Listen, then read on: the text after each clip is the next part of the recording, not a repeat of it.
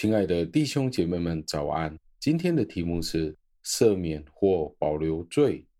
经文出自于以弗所书二章十七节，经文是这样说的，并且他来把和平的福音传给你们在远处的人，也给在近处的人。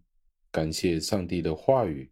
加尔文是这样子的解释这一段的经文：当我们拒绝接受福音的平安的时候，我们其实就是害怕主耶稣基督那种能够改变生命的声音。因此，我们可以肯定，福音总是允许那些不符合上帝旨意的人，他们如果拒绝的时候，就会被定罪。马太福音的第十六章的第十九节是这样子说的：“我要把天国的钥匙给你，你在地上捆绑的，在天上也被捆绑；你在地上释放的，在天上也被释放。”所以，我们有很好的理由告诉其他人，圣经是这样子说的：福音是有捆绑和释放的能力。一方面，当人接受福音的时候，他们便得到释放。当他们决定要拒绝福音的时候，他们就仍然会被他们自己的罪捆绑。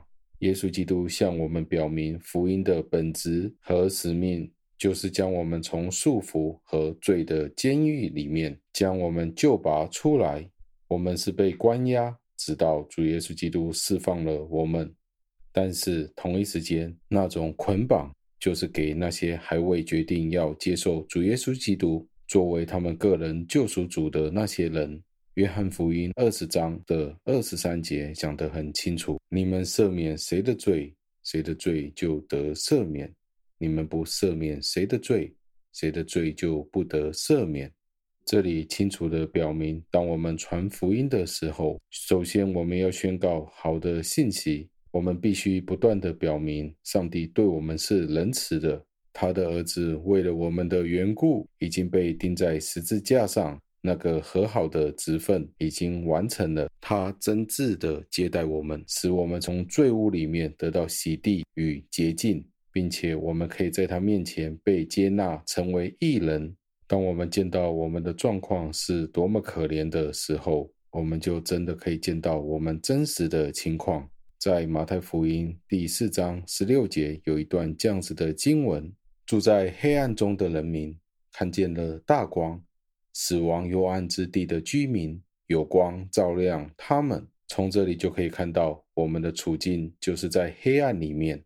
另一方面，我们都有另外一个使命，就是要告诉其他人，如果他们不接受耶稣基督的福音的时候，上帝那可怕的愤怒就会威逼到他们身上，因为他们的罪被保留了下来。我们必须告诉其他人，当他们拒绝上帝的话语的时候，认为自己可以逃脱审判的时候，他们所听见关于主耶稣基督的福音，将会成为他们的枷锁和捆绑一样的束缚着他们。到最后，让我们默想主耶稣基督的福音，在全人类当中画了一条线，将相信的与拒绝的人分开，是没有中间地带的。